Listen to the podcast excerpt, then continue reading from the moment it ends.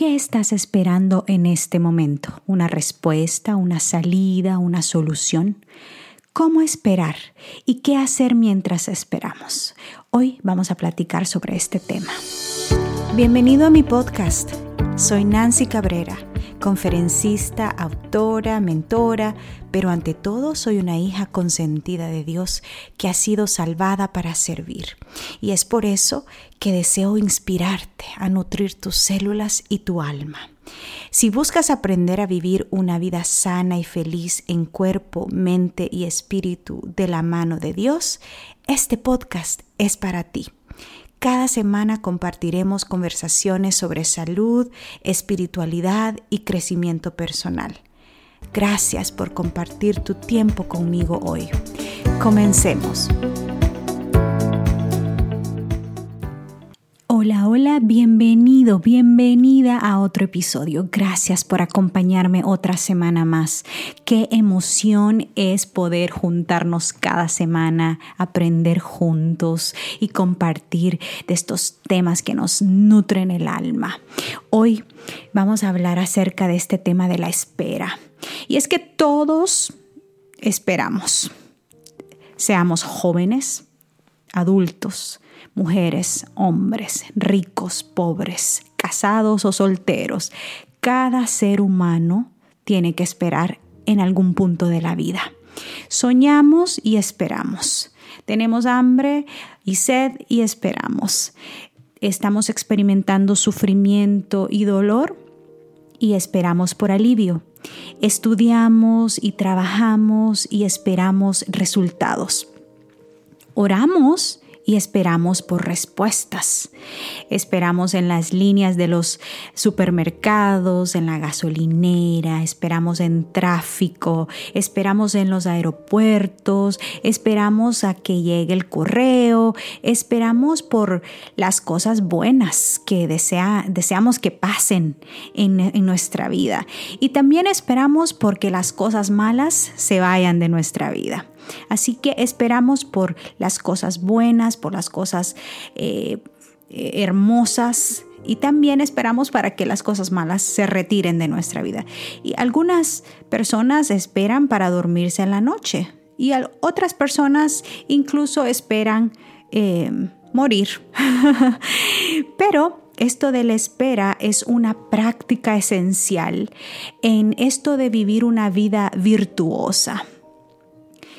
Vivir una vida virtuosa tiene varias características, varias cualidades y esta práctica de esperar tiene que ver mucho con una palabra esencial y es la paciencia, porque la paciencia es esa práctica en seguir confiando a pesar de.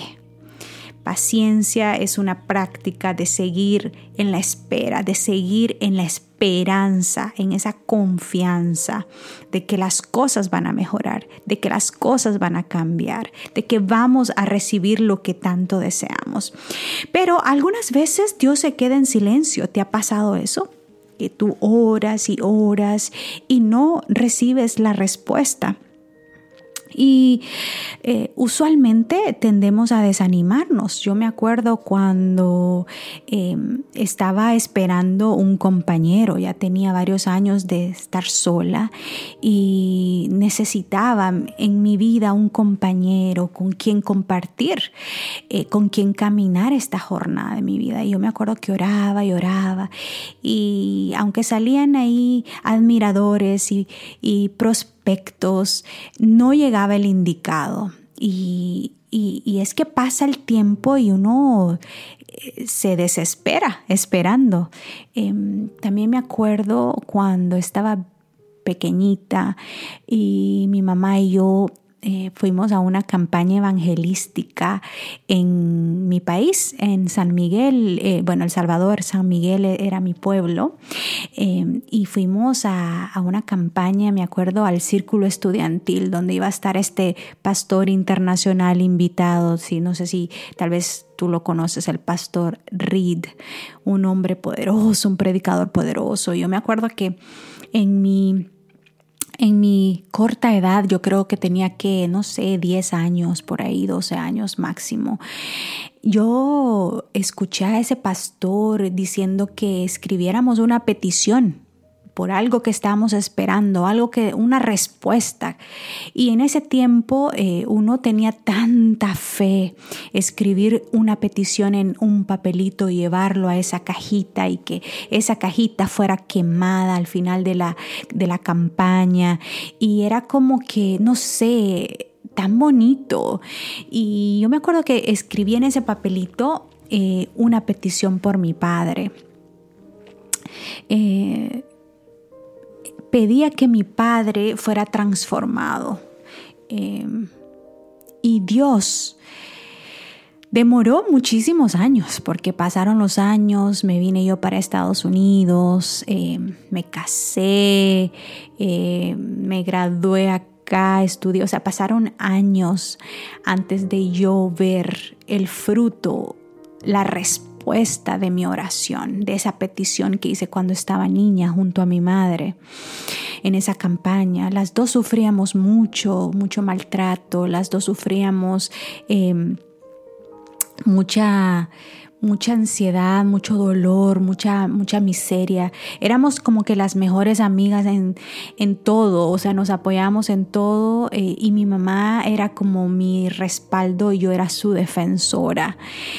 Y crecimos, bueno, yo crecí así, con, con esa petición en mi corazón, que nunca pude ver los resultados a corto plazo. Pero hoy te puedo decir que mi padre es un hombre transformado, es un hombre amoroso, eh, obvio no perfecto, obvio tiene todavía sus malos momentos como todos seres humanos eh, los tenemos, pero es ese padre que tanto añorábamos, un hombre protector, cariñoso, trabajador, eh, proveedor, eh, pendiente, que ahora entiende, que comprende, que sabe callar, que sabe incluso hacernos reír y lo amamos, lo amamos y ahora es una familia, tenemos una familia muy unida, muy armoniosa.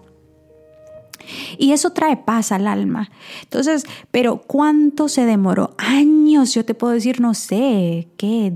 15, 20 años probablemente, donde, para ver la, el cambio, para ver esa respuesta a esa petición. Entonces, lo, lo paradójico es que aunque cuesta esperar, cuando vivimos Em, con una espera en el tiempo de Dios es la manera más eficiente de vivir, aunque pensemos que el tiempo se está desperdiciando. ¿Me entiendes? Vivir esperando en el tiempo de Dios es la manera más eficiente de vivir, aunque en este momento estemos pensando que es una pérdida de tiempo. Em, esperar en Dios requiere perseverancia, requiere paciencia.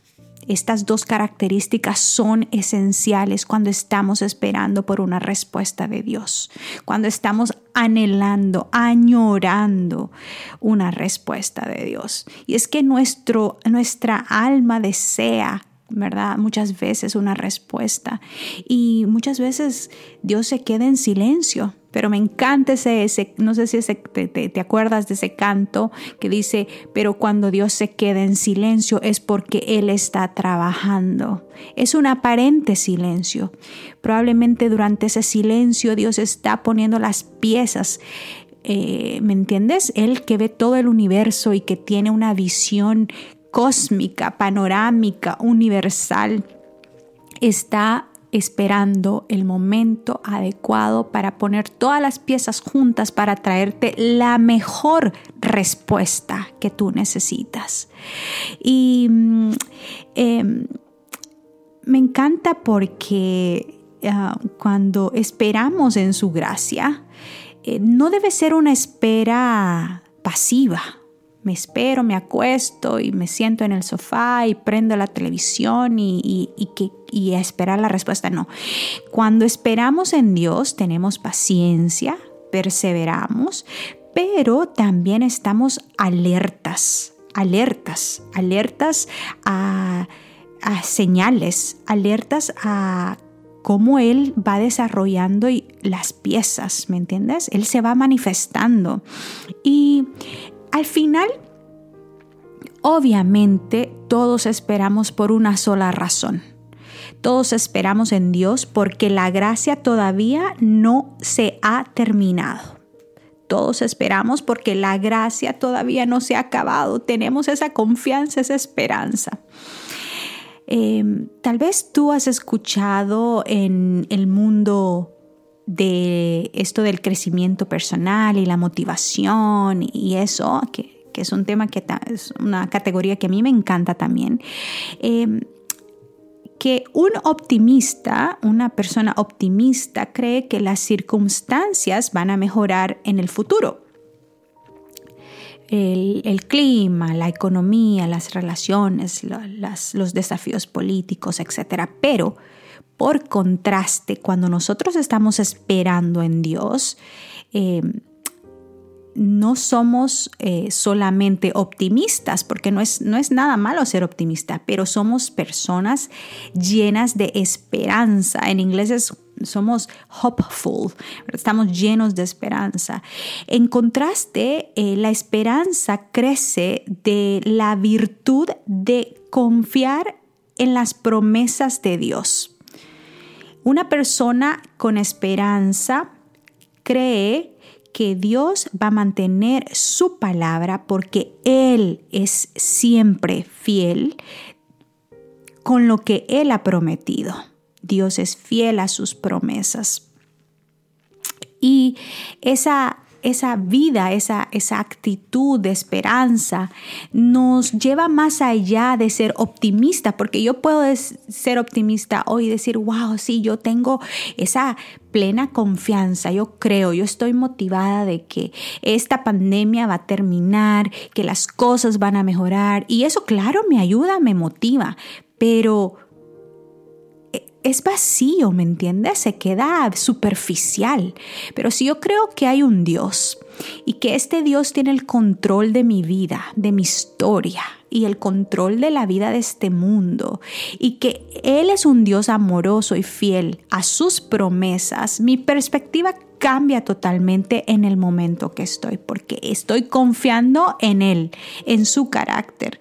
Y Dios desea eh, sinceramente que nosotros aprendamos a confiar en Él, que seamos seguros en sus promesas y que perseveremos en nuestras oraciones. Me encanta, me encanta eh, cómo esto de esperar, si tú estás conectando las piezas en tu mente, tiene que ver con un carácter virtuoso, con el desarrollo, la formación, este proceso de refinamiento de nuestro carácter. De, eh, en una perspectiva bíblica, el propósito principal de esperar es traer a la luz quién soy y en quién me estoy convirtiendo mientras espero. desde una perspectiva bíblica, el propósito de esperar es traer a la luz quién soy y en quién me estoy convirtiendo mientras espero.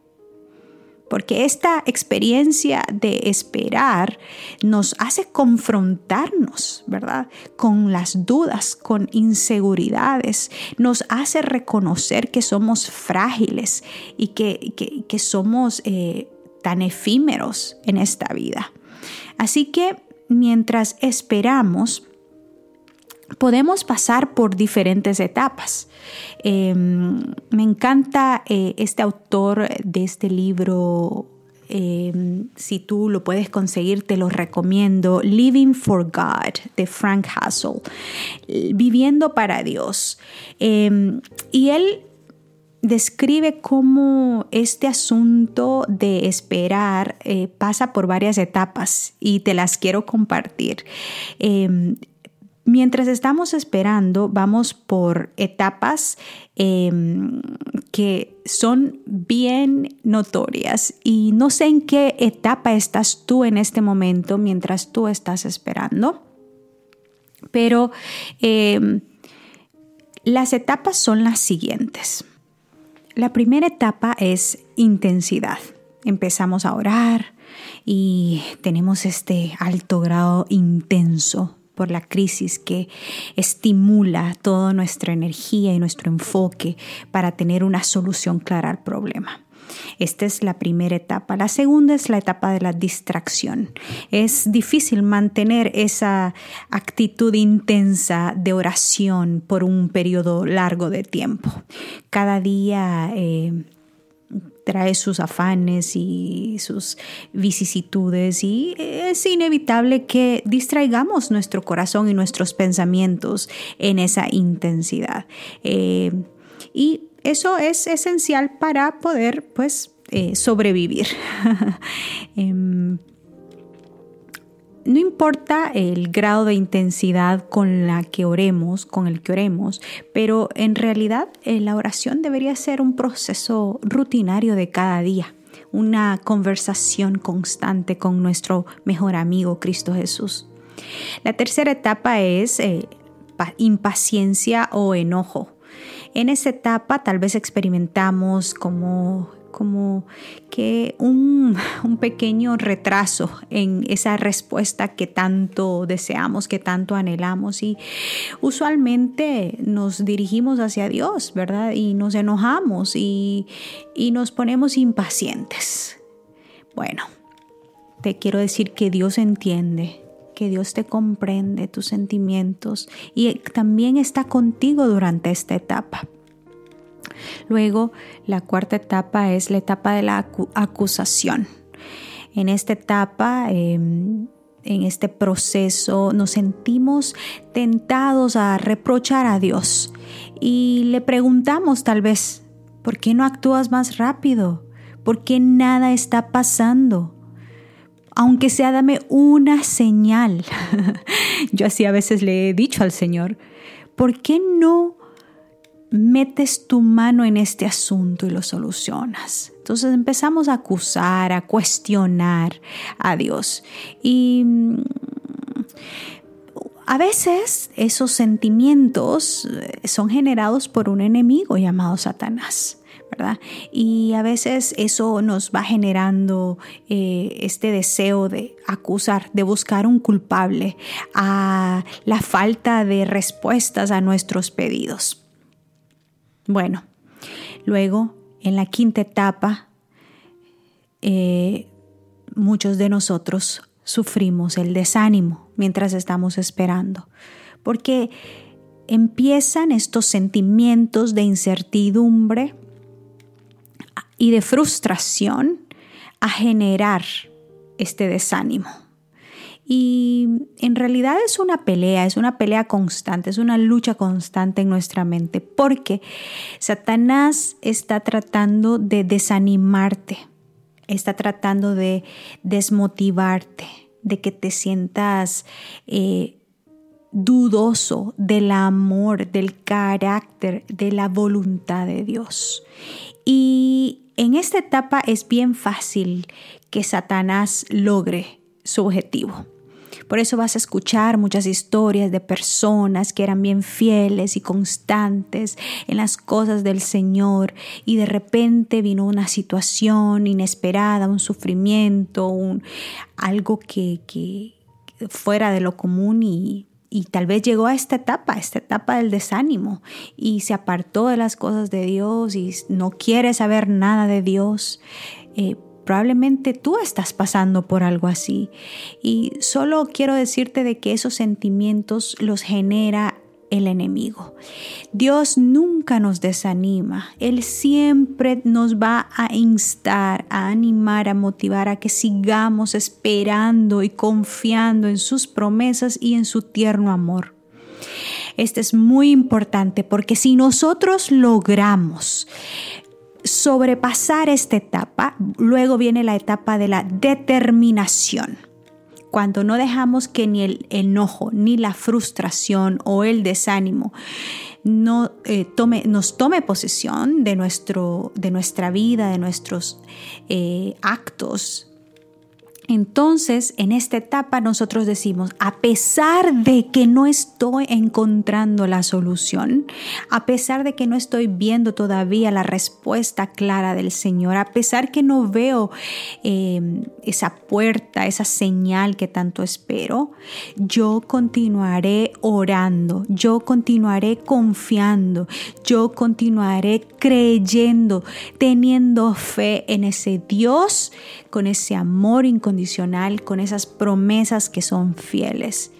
Y cuando nos sentimos que estamos dudando en ese momento, como estamos con esa determinación, oramos así como esa, esa frase en Marcos 9:24 que dice, Señor, ayúdame em, en mi eh, ¿cómo se, eh, se dice en español? Ay, pero en inglés es I believe, help my unbelief. Yo creo, Señor, ayúdame en mi duda, ayúdame, ayúdame en mi incredulidad sería. Entonces, a veces tal vez eh, nos toca como Jacob, ya en esta etapa, porque estamos determinados, ¿verdad? Estamos ahí, ya pasamos por, por lo, difícil. Entonces, eh, ¿te acuerdas de esa historia de Jacob, de la lucha que tuvo Jacob con Dios, en donde él le, dijo, no te dejaré ir hasta que no me bendices, hasta que no me bendigas, no te dejaré ir hasta que no me bendigas. Era una, esa noche de lucha, ¿te acuerdas? Que toda la noche pasó luchando. Y, en esta etapa, eh, esta fe se renueva, porque esta fe ya no se basa en un sentimiento, en una emoción, esta fe está eh, siendo eh, basada en esa esperanza que te da la palabra de Dios, la confianza de las promesas que Dios te ha dejado en tu vida. Entonces, es posible experimentar esta confianza plena en esta etapa en donde estamos determinados a no soltarnos de su mano, a, no desanimarnos, a seguir ahí como esta mujer enferma, ¿verdad? Que voy a tocar el ruedo de su manto, ¿me entiendes? O a seguir a sus pies ahí agarrados, tomados. Eh, decía un pastor que quiero mucho y aprecio mucho, el pastor Homero Salazar, no sé si tú lo has escuchado, pero él siempre decía, estar ahí pegaditos a Jesús como chicle.